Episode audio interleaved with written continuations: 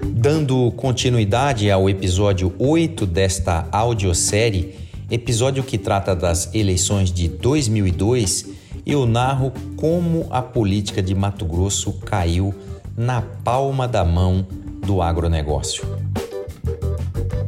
Inviabilizado pelo motim interno do PSDB, contado na parte 2, Roberto França foi se abrigar no Partido Popular Socialista antigo Partido Comunista Brasileiro, rebatizado PPS em 1992. O PPS lançaria naquele ano Ciro Gomes à presidência da República. E a intenção de França naquele partido era reunir um amplo arco de aliança, isolando o PSDB e a candidatura do senador Antero Paz de Barros. Mas, tal qual em 1982, quando, temendo tomar uma lavada da oposição nas urnas, o governo militar tirou da gandola o voto vinculado, onde só se poderia votar em candidatos do mesmo partido,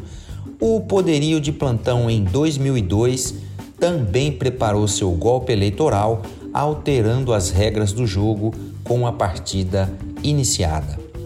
engendrado pelas cúpulas nacionais dos partidos da base do governo FHC, o patronato político brasileiro conseguiu com que nova interpretação fosse dada à lei eleitoral. A maior autoridade pertinente, o Tribunal Superior Eleitoral, deixou de lado o pétreo princípio da anualidade e, em fevereiro de 2002, oito meses antes do pleito, portanto, através de uma resolução, exarou o entendimento de que as coligações partidárias nos estados deveriam seguir as mesmas configurações das eleições presidenciais.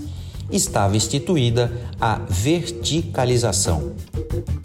A canetada do TSE, impondo a verticalização e a enxurrada de ações de inconstitucionalidade, deixou o território político no limbo da insegurança jurídica. Roberto França entendeu que não poderia mais ter o vice de sua preferência, o senador Jonas Pinheiro, o apoio das lideranças oposicionistas Jaime Campos e Júlio Campos e nem mesmo o PTB e o PDT, que apesar de coligados na nacional com o PPS, em Mato Grosso estavam fechados informal e financeiramente com o PSDB. E mais, sem a possibilidade de montar a aliança que tinha planejado, França ficaria apenas com os 12 segundos do PPS como tempo de TV, um ponto decisivo nas costuras políticas daquela época, colocando na balança da sua decisão os quase três anos de mandato que ainda tinha pela frente Roberto França decide por retirar sua pré-candidatura ao governo e manter-se na prefeitura de Cuiabá. O PPS passa a buscar um candidato que fosse viável a disputar o governo contra o franco favorito, senador Antero Paz de Barros. As lideranças daquele partido idealizam o nome de Blairo Maggi. Até então, Blairo Maggi era um nome desconhecido do eleitorado mato-grossense mas não do centro do poder político. Em 2002, a soja já havia se consolidado como o principal produto agrícola de Mato Grosso. Sua produção no estado aumentara sete vezes em 20 anos e representava mais de um quarto da produção nacional. Nas duas décadas que antecederam a virada do milênio, portanto, havia se formado em Mato Grosso uma elite agrária e como seringalistas dos anos 30 do século 20, após adquirir poder econômico, era natural que viesse demandar poder político.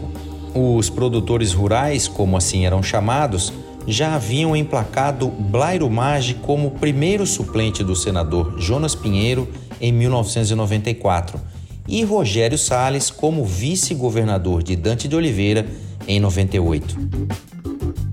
Nascido no Rio Grande, mas criado na Vila Gaúcha, região do oeste paranaense, que depois de emancipada com o empenho das famílias pioneiras Mage e Cavalca, se tornaria São Miguel do Iguaçu, O engenheiro agrônomo Blairo Maggi era filho do produtor rural, ex-vereador e ex-prefeito André Maggi, que após fundar a Sementes Maggi em São Miguel, nos anos 70, mudara para Rondonópolis em 1984, onde prosperou como empresário rural. Nos anos 90, a Maggi já havia se tornado um grupo empresarial robusto, atingindo o patamar de grande produtora mundial de soja, com negócios também em geração de energia e logística fluvial.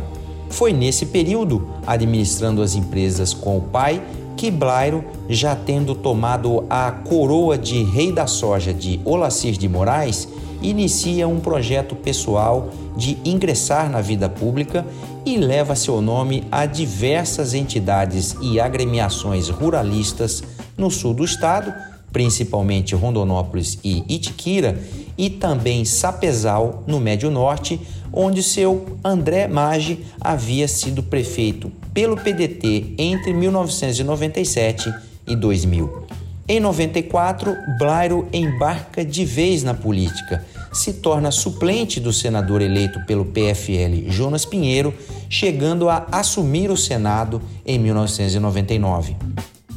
Voltando a 2002, o PPS, órfão de Roberto França, que desistira de concorrer ao governo diante da verticalização, busca, por intermédio de Percival Muniz, prefeito de Rondonópolis, e Carlos Brito, deputado estadual que buscava viabilizar sua reeleição,